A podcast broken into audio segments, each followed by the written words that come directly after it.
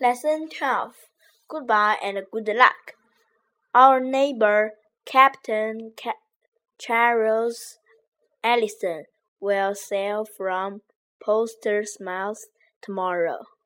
We will meet him at the harbor early in the morning.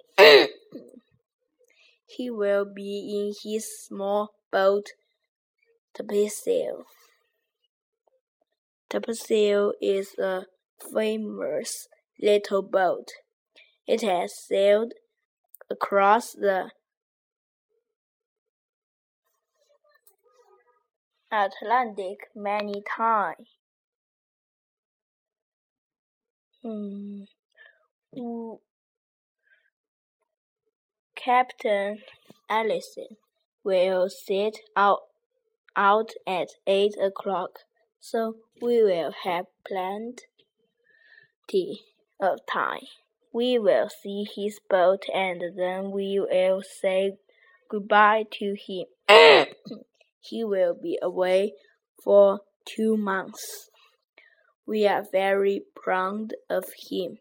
He will take part in an important race, race across the Atlantic.